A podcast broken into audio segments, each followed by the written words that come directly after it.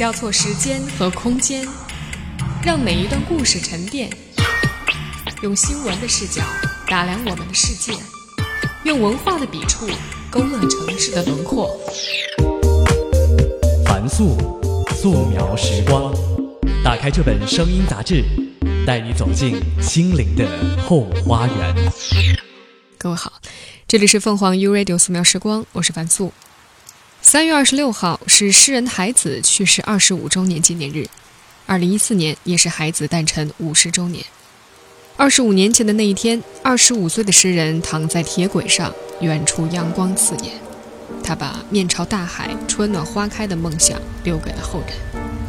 有人说，他完成了他最纯粹的生命言说和最后的伟大诗篇。在他死后的几年之内，很多人模仿他的写作，一度形成新乡土诗歌的一股小潮流。他的死还引发了一些青年诗人的自杀事件。海子在一九八九年用这种极具仪式感的方式告别世界，也从此逃不开被解读甚至误读的命运。孩子的死成为了那个时代的神话之一。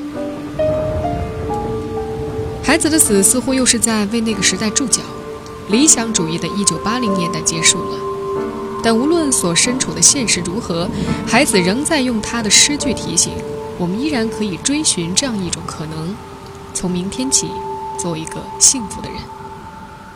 孩子的挚友西川说：“在孩子死去的那个黄昏，一个自由而痛苦的声音归于静默。”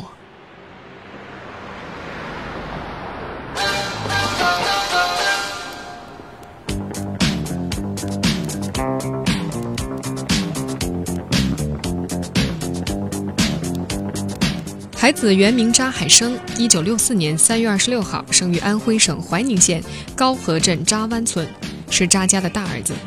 一九七九年，十五岁的孩子携带着一个村里木匠制作的旧木箱进入北大法律系。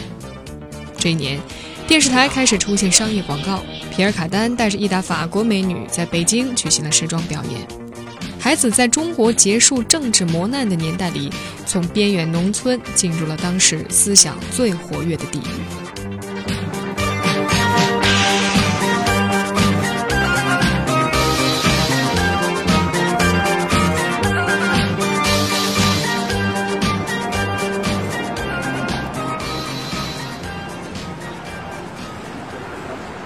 孩子在大学的四年里，中国正处于巨变之中。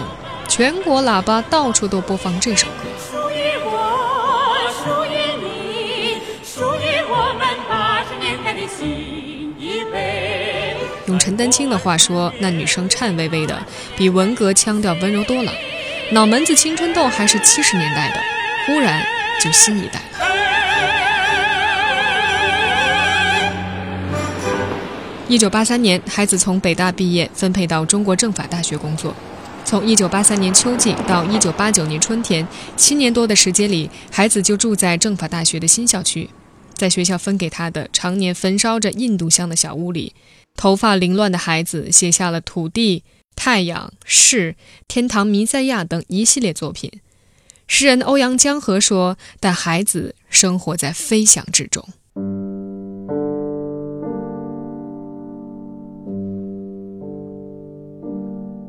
西川描述中的孩子，北京最后的居所洁净如坟墓，门厅里迎面贴着一张梵高的油画，阿尔疗养院庭院的印刷品。左边房间里一张地铺摆在窗下，靠南墙的桌子上放着他从西藏背回来的两块喇嘛教石头浮雕和一本西班牙画家格列科的画册。右边房间里沿西墙一排三个放满了书的大书架。屋内有两张桌子，门边的那张桌子上摆着主人生前珍爱的七册印度史诗《罗摩衍那》。房间里没有电器，孩子在贫穷、单调和孤独之中写作。他把收入的大部分寄给父母购买种子、化肥、农药，以及供三个弟弟上学。他不谙世事，却知道昌平最便宜的藤印店是哪一家。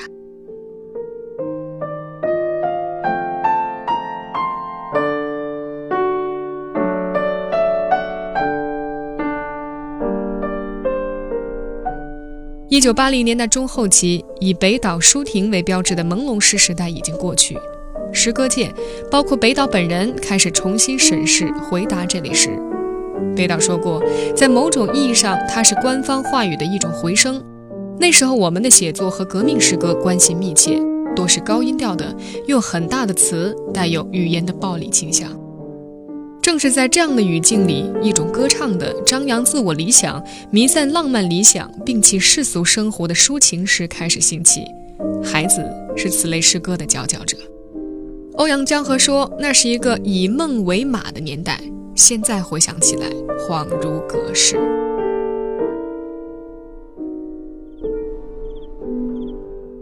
欧阳江河是在一九八八年春天的一个夜晚认识孩子的。那时候流行以诗会友，而贫穷的孩子会带着自己的诗稿漫游全国。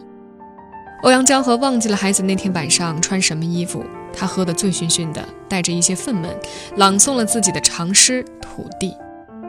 孩子甚至会拿着自己的诗到圈子以外的人群中去讨酒吃。诗人王嘉欣回忆，有一次孩子走进昌平一家的饭馆，对饭馆老板说：“我给大家朗诵我的诗，你们能不能给我酒喝？”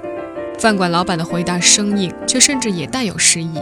他说：“我可以给你酒喝，但你别在这朗诵。”孩子死后，欧阳江河接到了西川发自北京的电报。那天下午，他正和肖开瑜在一家茶馆聊天。欧阳说：“我们都有一种末日感，从孩子卧轨自杀开始，洛伊河病故，割脉焚尸自沉，故城杀妻自缢。”人们说，孩子启动了一个诗人死亡的多米诺骨牌。诗人王嘉欣的话代表了那个时代诗人们的末日感。他说：“一九八零年代的诗到孩子为止了。”这种情绪一直纠缠着欧阳江河，直到一九九二年。有一天晚上，欧阳江河到一个小酒馆要了一桌子菜，对面的座位空着。他说：“但我感到孩子来了，他和我干杯。”酒喝完之后，我写了一首晚餐，说每一个死者都会和我们告别两次，而第二次告别，欧阳江河的理解是告别那种以往青春美少年式的写作，进入一种减速的、抑制的、巴洛克式的中年写作，而这样的一种转变，孩子是注定无法完成的。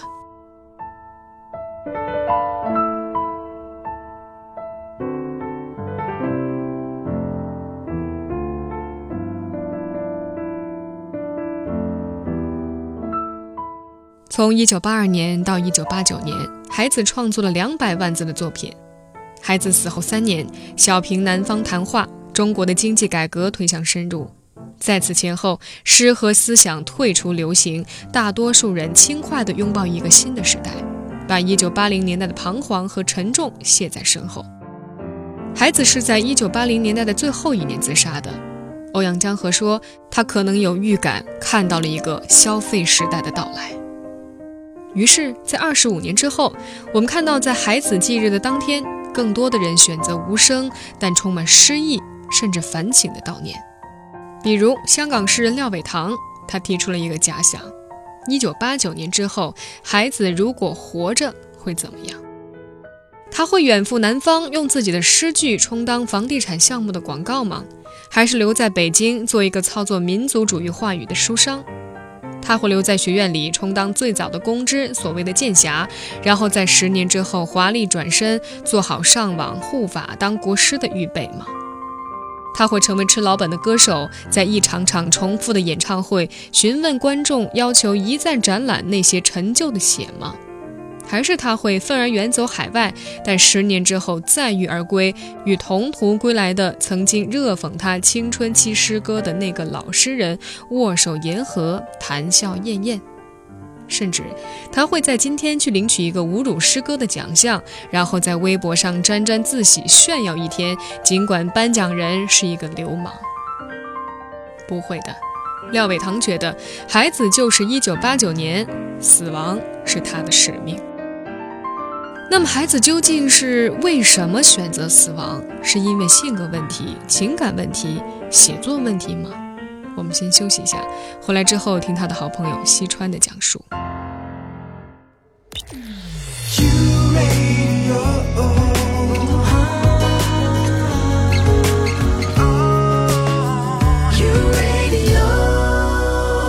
换回来素描时光，我是樊素。春暖花开，我们一起怀念诗人的孩子。在孩子去世五年之后，也就是一九九四年，西川写过一篇长文，叫做《死亡后记》。文中列举了西川所知和他猜测的孩子自杀的原因。西川首先说，孩子是个有自杀情节的人。他在怀念一文中引述过孩子在一九八六年写下了一篇日记。那篇日记呢，基于他一次自杀未遂之后。此外，我们从孩子的大量诗作，比如说发表于1989年第一、第二期的《十月》上的《太阳诗句》中，也可以找到孩子自杀的精神线索。孩子在诗中反复具体地谈到死亡，比如说死亡和农业、死亡和泥土、死亡和天堂，以及鲜血头盖骨尸体等等。孩子对于死亡的谈论，甚至不仅限于诗歌写作中。他死后，朋友们回忆起他生前说过的一些话。深悔从前没有太过留意。有一位孩子在昌平的友人告诉西川，孩子甚至和他谈到过自杀的方式。他选择卧轨，或许是因为他没有办法从飞机上跳下来。在多种可能的自杀方式中，卧轨似乎是最方便、最干净、最尊严的一种方式。孩子的另一个自我暗示是天才短命。在分析了以往的作家、艺术家的工作方式和他寿命的神秘关系之后，孩子得出这样一个结论：他尊称那些短命天才为光洁的王子。或许孩子和那些王子有着某种心理和写作风格上的认同，于是短命对他的生活和写作方式形成了巨大的压力。可能驱使他走向自杀的另外一个原因是性格。西川眼中的孩子纯洁、简单、偏执、倔强、敏感、爱干净、喜欢家宝那样的女人，有时有点伤感，有时沉浸在痛苦之中不能自拔。在多数情况下，孩子像一只绵羊一样对待他人。有一次，孩子的一个同事给他送信，因为信有好多封，那个人就一边读着信封上孩子的名字“孩子，孩子，孩子”，一边把信递给他。可是忽然，送信人不再读“孩子”“孩子”，而改口为“孙子”“孙子”“孙子”。孩子觉得送信人是在说着玩，便只是笑。倒是站在一旁的洛伊河火了起来，把送信人大骂一顿。一般说来，孩子是温和的，但他也有愤怒的时候，而且愤怒起来像一只豹子。有一回，他在饭店里一个人和几个人打起架来，结果打碎了眼镜，脸上也留下了一些血痕。事后，他对西川说：“因为当时他真想把命豁出去了，所以他一个人和那几个人打了个平手。”西川认为，第三重因素是孩子的生活方式。孩子的生活相当的封闭，而且似乎拒绝改变他生活的封闭性。一九八八年底，洛伊河和西川先后结了婚，但是孩子坚持不结婚，而且劝他这两个好朋友也别结婚。孩子的生活缺少交流，即使在家里也是如此。他和家人的关系很好，和大弟弟扎署明保持着通信联系，但他的家人不可能理解他的思想和写作。据说在家里面，他的农民父亲甚至有点不敢跟他说话，因为他是一位大学老师。孩子死前给家里买了一台黑白电视机。有一段时间，孩子自己大概也觉得在昌平的生活难以忍受，他想在市里找一份工作。这样就可以住的离朋友们近一些，但是要想在北京找一份正式的、稳定的工作，谈何容易呢？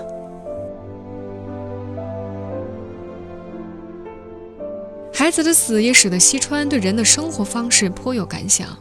或许任何一个人都需要被一张网罩住，而这张网就是社会关系的网。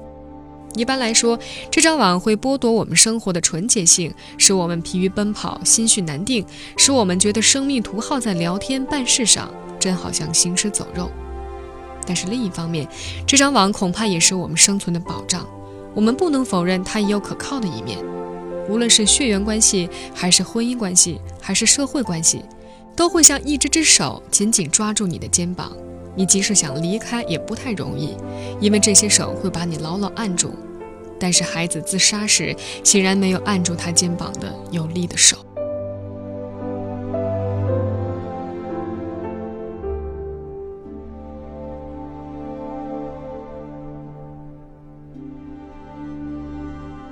米尔顿说过：“追求荣誉是所有伟大人物的通病。”西川觉得孩子也不是一个对被社会承认毫无兴趣的人，但和所有中国当代诗人一样，孩子也面临着两方面的阻力：一方面是社会对于诗人的不信任，以及同权力结合在一起守旧文学对于先锋文学的抵抗。这不是一个文学问题，而是一个政治问题。另一方面是受到压制的先锋文学界内部的互不信任和互不理解，甚至互相排斥。孩子生前甚至死后可谓是深受其害。尽管西川他们几个朋友早就认识到了孩子的才华和作品的价值，但事实上，1989年以前，大部分的青年诗人对孩子的诗歌持保留态度。1987年，孩子到南方旅行了一趟，回北京之后，他对骆一河说：“某一个诗人不错，我们在北京应该帮帮他。”可是时隔不久，孩子在一份民间诗刊上读到了此人的一篇文章，文中大概说到：从北方来了一个痛苦的诗人，从挎包里掏出上万行的诗稿。这篇文章的作者评论道：“人类只有一个但丁就够了。此人，他指的是孩子，现在是我的朋友，将来会是我的敌人。”孩子读到这些文字很伤心，竟然孩子气的跑到洛伊河的地方哭了一通。这类超出正常批评的刺激文字，出自他们自己的朋友，实在有些说不过去。因为几乎在同时，北京作家协会在北京西山召开诗歌创作会议，会上有人给孩子罗列了两项罪名：搞新浪漫主义和写长诗。孩子不是作协会员，当然不可能去参加会议，于是只有坐在家里生闷气。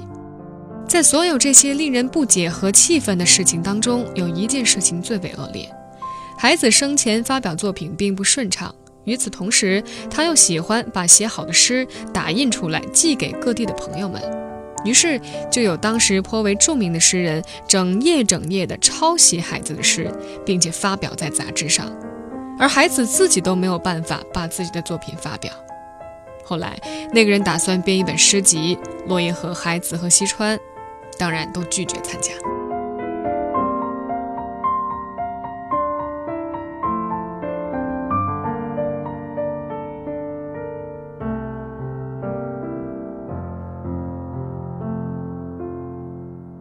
再有，孩子的死跟他练习气功有没有关系？我们都知道，孩子对气功非常的着迷。据说气功有助于写作，可以给人以超凡的感觉。他似乎也从练气功当中悟到了些什么。孩子跟他的一位同事也是朋友学习气功。有一次，他高兴地告诉西川，他已经开了小周天，他很可能是在开大周天的时候出了问题。他开始出现幻听，总觉得有人在他耳边说话，搞得他无法写作。而对孩子来说，无法写作就意味着彻底失去了生活。也是在那个时候，孩子对自己的身体也有某种幻觉，他觉得自己的肺已经全部烂掉了。孩子前后留有三封遗书，他留给父母的那封遗书写得最为的混乱，其中说到有人要谋害他，要父母为他报仇。但他的第三封遗书，也就是他死时带在身上的那一封，却显得相当的清醒。他说：“我的死。”与任何人无关。孩子自杀之后，医生对孩子的死亡诊断是精神分裂症。孩子所在的学校基本上是据此处理孩子自杀的事情。但是西川想，无论是医生还是中国政法大学的校方，都不可能真正全面的了解孩子其人。如果有人要充当冷酷的旁观者来指责或者嘲弄孩子，那么实际上他也是在指责和嘲弄他自己。他至少忘记了他自己，忘记了我们每一个人具体的生存。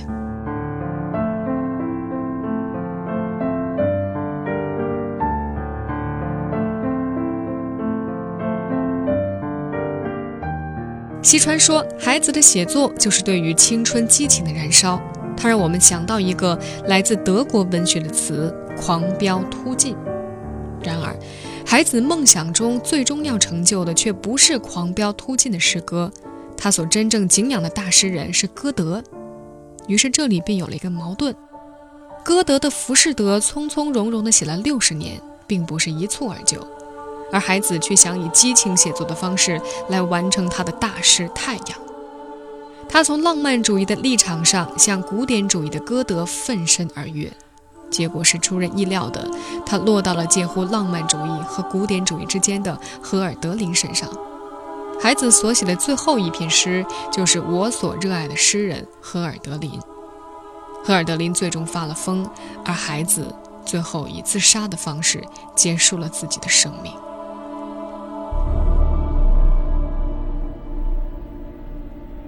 好，这里是素描时光，我们接下来就一起来读一读孩子的绝笔，我所热爱的诗人赫尔德林。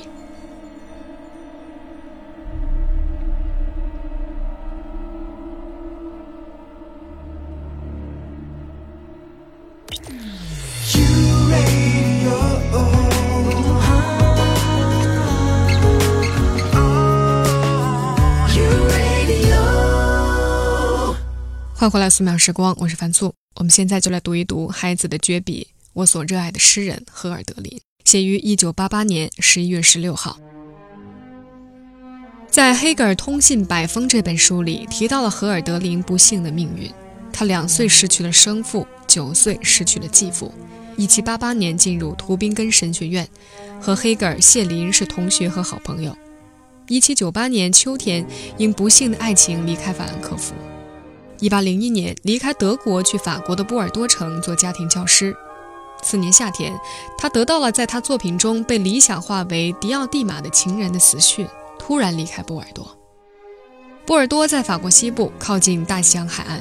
他徒步横穿法国回到家乡，神经有些错乱。后来又经过亲人的照料，大为的好转，写出不少著名的诗篇。他翻译了索福克勒斯的《安提戈涅》和《俄狄浦斯王》。精神病后又经刺激复发，1806年进入图宾根精神病院医治，后来住在一个叫齐莫尔的木匠家里。有几位诗人在1826年出版了他的诗集。他在1843年谢世，在神志混乱的黑夜中活了36个年头，是尼采黑夜时间的好几倍。荷尔德林一生不幸，死后仍然默默无闻，直到20世纪，人们才发现他诗歌中的灿烂和光辉。和歌德一样，他是德国贡献出的世界诗人。哲学家海德格尔曾专门解说荷尔德林的诗歌。荷尔德林的诗歌唱生命的痛苦，令人灵魂颤抖。他写道：“待到英雄们在铁柱的摇篮中长成，勇敢的心灵像从前一样，去造访万能的神奇。而在这之前，我却常感到，与其孤身独舍，不如安然沉睡。”何苦如此等待？沉默无言，茫然失措。在这贫困的时代，诗人何为？可是你却说，诗人是酒神的神圣祭司，在神圣的黑夜中，他走遍大地。正是这种在神圣的黑夜中走遍大地的孤独，使他自觉为神的儿子。他写道：“命运并不理解蓝银河的愿望，但作为盲目的，还算是神的儿子。”人类知道自己的住所，鸟兽也懂得在哪里建窝，而他们却不知去何方。他写莱茵河，从源头，从阿尔卑斯冰雪山巅，众神宫殿，如一架沉重的大弓，歌声和河流，这长长的箭一去不回头。一支长长的歌，河水中半神，撕开了两岸。看着荷尔德林的诗，我内心的一片茫茫无际的大沙漠开始有清泉涌出，在沙漠上，在孤独中，在神圣的黑夜里，涌出了一条养育万物的大河。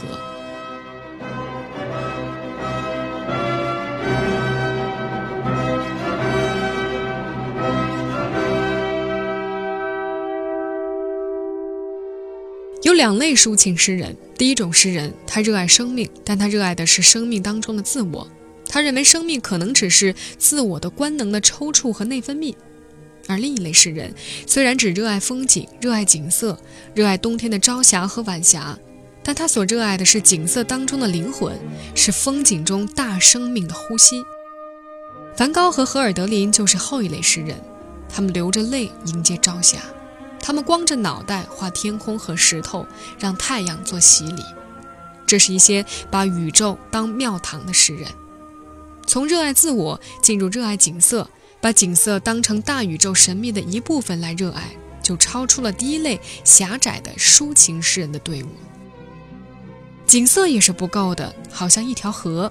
你热爱河流两岸的丰收或荒芜，你热爱河流两岸的居民，你也可能喜欢像半神一样在河流上漂泊、流浪航行，做一个大自然的儿子。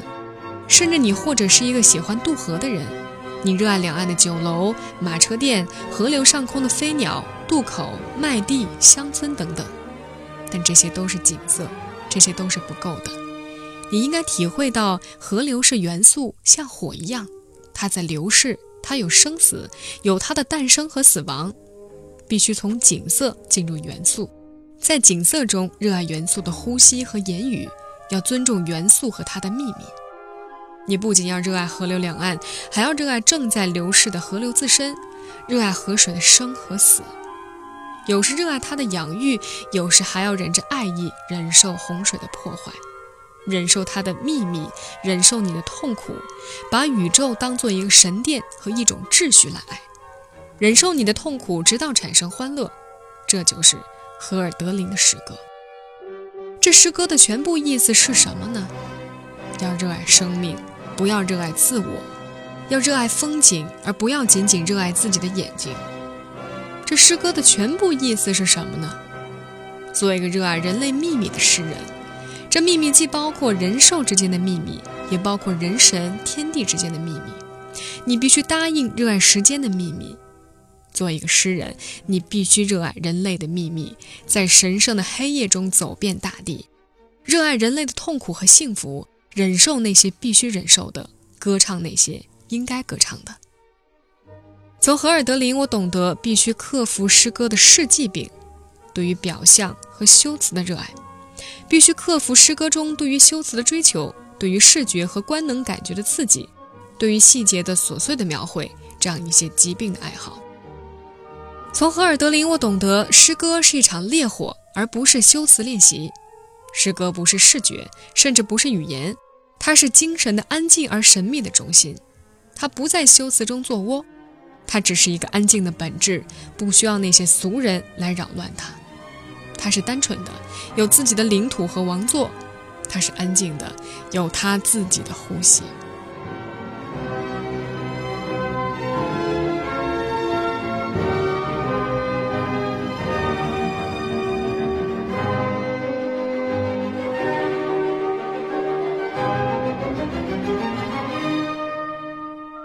荷尔德林的诗是真实的、自然的、正在生长的。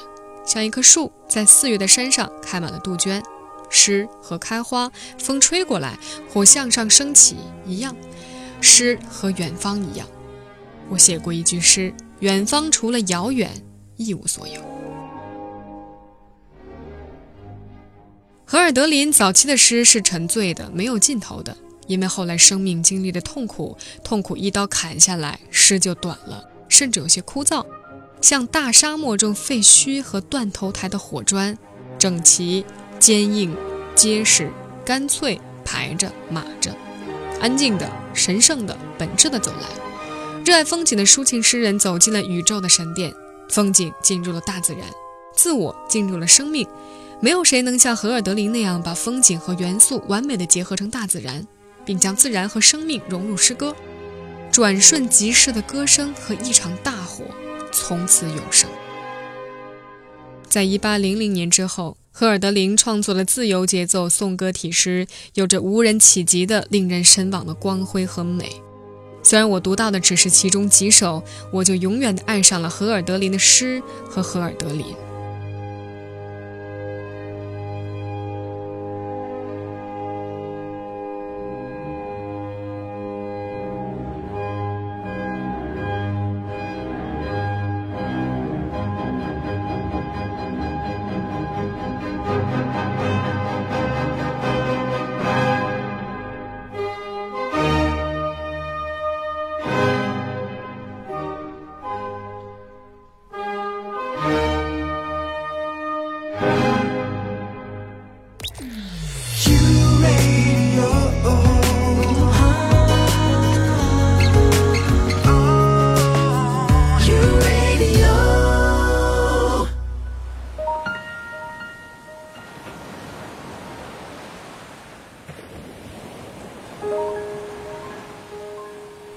起，做一个幸福的人，喂马、劈柴、周游世界。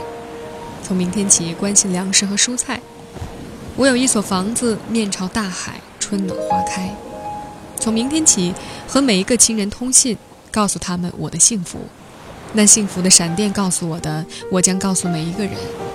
我给每一条河、每一座山取一个温暖的名字。陌生人，我也为你祝福，愿你有一个灿烂的前程，愿你有情人终成眷属，愿你在尘世获得幸福。我只愿面朝大海。春暖花开，在孩子所有的作品中，这首《面朝大海，春暖花开》无疑是流传最广的作品。它不仅出现在各种新诗选本中，也被选入中学语文教材，被流行歌手谱曲演唱，更被房地产公司用作铺天盖地的广告。在经过出版、评论、教育以及大众文化多重传播环节的复杂运动之后，它已经逐渐凝定为一首代表作。成为普通读者心目中孩子诗歌最通俗的形象。而有意思的是，二十多年来，不同时期、不同人群的阅读接受的差异，使得这首诗也如同一面小小的棱镜，折射出当代社会文化的变迁。一九九三年，孩子的母校北京大学一年一度的未名湖诗会，把时间从以往的五月移到了他的继辰三月二十六号，并且一直延续。这时期的诗歌氛围依然遗留着浓厚的1980年代后期风气的影响，混合着诗歌崇拜、对形而上学观念的热衷和对已然来临的市场化社会的抗拒。因而更受当时诗歌爱好者喜爱的诗是《祖国》《黑夜的现诗》等，他们音韵更为的铿锵，在日后看来不乏矫情的诵读中，也更加容易显得出决绝和悲壮的姿态。不过，面朝大海，春暖花开，也同样能够满足这种所谓的自恋。任教于北京大学中文系的诗人江涛，在一九九零年代初曾是清华大学文学社的社长。他在一篇文章中提到，某一年春天，他和一些喜爱诗歌的朋友们结伴去植物园，其中一个喝醉的朋友竟然在出门的时候在门口席地而坐，对着四周的游客高声朗诵这首诗。这行为颇让游客惊诧。有人竟然误以为是在乞讨，在他身边投下了零钱。这则轶事呢，像是恰好为这首写在孩子辞世前两个月的短诗提供了一个注脚。在诗中，诗人内心的冲突正是源于精神的骄傲和世俗现实的坚硬之间的紧张。这种紧张感，在一九九零年代前期，很多诗歌爱好者那儿并不陌生，因而在这首诗当中获得慰藉和共鸣。一九九五年，西川编写的孩子的诗由人民文学出版社出版。一九九七年，西川编写的孩子诗全编由上海三联书店出版。孩子作品的影响进一步扩大。二零零一年，在中学语文教学改革的呼声中，《面朝大海，春暖花开》被选入人民教育出版社出版的高中语文必修教材，使得这首诗开始为全国的中学生所知。中学语文教材的选编历来要同时满足多项标准。按照人教社中学语文室刘贞福先生的归纳，他们至少包括经典性、教学的适用性、进步性等。面朝大海，春暖花开被选入中学语文教材，竟然和他的语言质朴和意象的温暖明朗有关。看上去诗中的情感似乎纯净而超脱，可是他在实际教学中却给老师和学生们带来了难题。一方面，中学生们往往不容易体会这首诗表面的单纯之下所隐含的矛盾。在一位中学教师的教学记录中，学生们初读的反应是乐观向上，写的是一种平凡安逸的生活。读过之后，有一种心旷神怡的放松的感觉。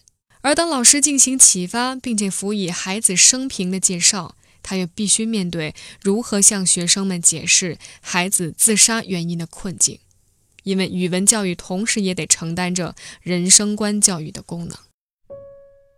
正是由于中学教学中遇到的这种接受上的困境，在2004年人教社新版的课程标准实验教科书高中必修教材当中，“面朝大海，春暖花开”被撤下了。不过呢，在很多高中语文的选读教材或者读物中，它仍然有着很高的入选率。而与此同时，这首诗也开始进入大众文化的流通领域。从1998年开启的房地产市场化热潮中，这首诗被各地的房地产公司频频用于广告文案。从上海、深圳到海口、长沙，“面朝大海，春暖花开”一语都曾经被印在海景房和高尚别墅的大幅户外广告板上。孩子诗中的这两个短句，以化俗为雅的方式勾勒出他生命理想的幻境，在一九九零年代后期加速推进市场经济而带来的都市空间的巨大变化中，被挪用成为一则标语，煽动着人们对宜居的欲望。而这种反复出现的创意，也多少是因为很多早期从事广告文案策划的人员，都曾经是一九八零以至一九九零年代前期的诗歌爱好者或者文学青年。而到了新世纪，网络的日渐普及，正好迎面遇上改革开放之后出生的新一代人，对这首诗的接受又呈现出一些有趣的新变化。它越来越多的出现在网络论坛和 QQ 的签名档里，又或者是取其精华、掐头去尾的用作博客名称。在一些论坛里，这首诗被列为小资必读；而在另外一些地方，它常常又被引用作为职场励志的格言。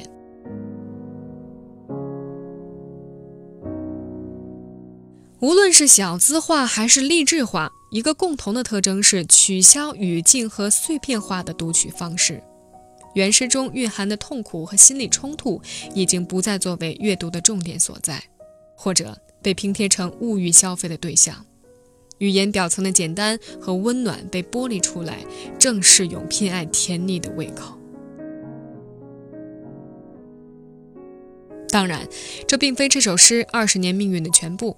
一如诗人臧地在为纪念孩子辞世二十周年所写的一篇文章中所言。他是少数几个能给当代诗歌带来诗歌遗产的大诗人，他的诗在其身后始终吸引着诗人同行和读者深入持久的阅读。在这个三月，有数场纪念性的朗诵活动在全国各地举办，其中一场就以“面朝大海，春暖花开”为名。这首卓越的抒情短诗，仍将在一个物质主义的时代里，提示着对精神性价值的毫不妥协的关怀。最后，让我们用周云鹏演唱的《九月》结束本期节目。词：孩子，曲：张惠生。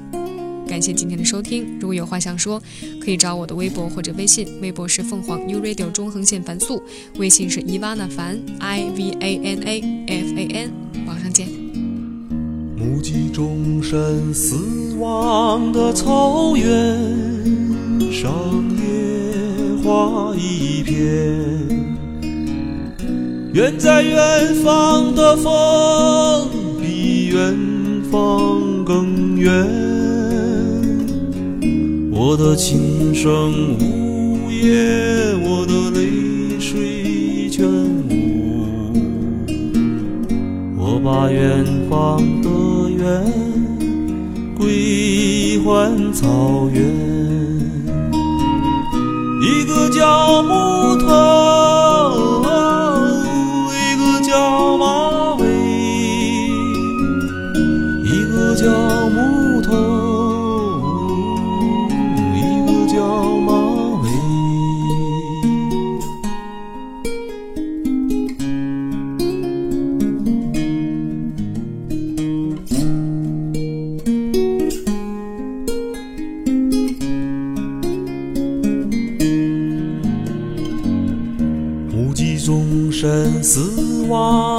草原上，野花一片。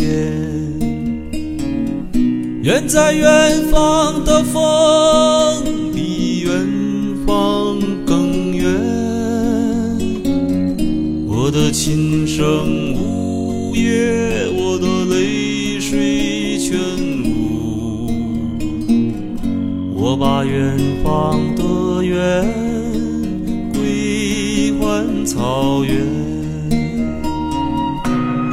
一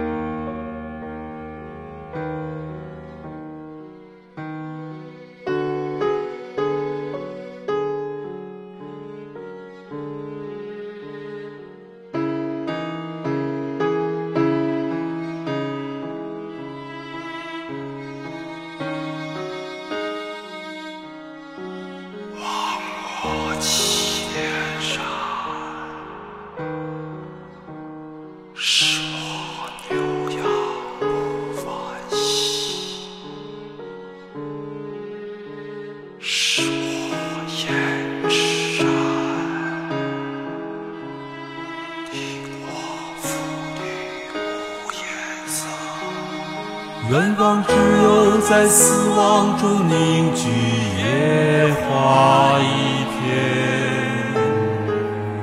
明月如今高悬在草原，映照千年的岁月。我的琴声无言，我的泪水全无，只身大漠